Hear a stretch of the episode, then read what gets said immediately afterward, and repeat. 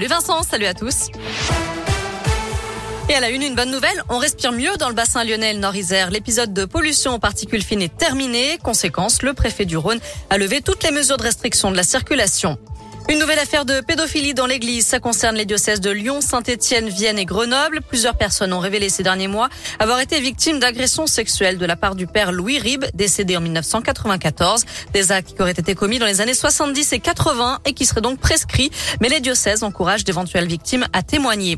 Il avait été licencié par Amazon après avoir critiqué la direction. Jérémy Paglia, 31 ans, était cet après-midi devant les prud'hommes à Lyon. Une audience de conciliation a eu lieu pour décider de sa réintégration dans l'entreprise sur le de Saint-Priest. En mai dernier, l'ancien salarié, depuis au chômage, avait reçu un appel d'Amazon lui annonçant son licenciement. Peu de temps avant, il avait fait remonter des dysfonctionnements sur une messagerie interne à l'entreprise de e-commerce.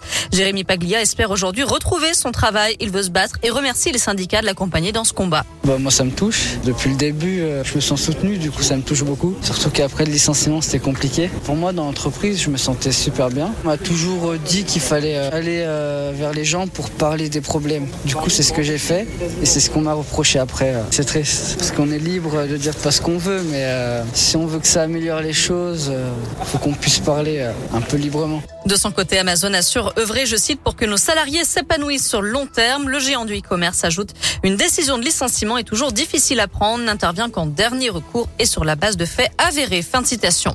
Dans le reste de l'actu en France, Éric Zemmour condamné pour provocation à la haine raciale. Le candidat d'extrême droite à l'élection présidentielle était jugé pour des propos sur les migrants mineurs isolés tenus en 2020 sur la chaîne CNews.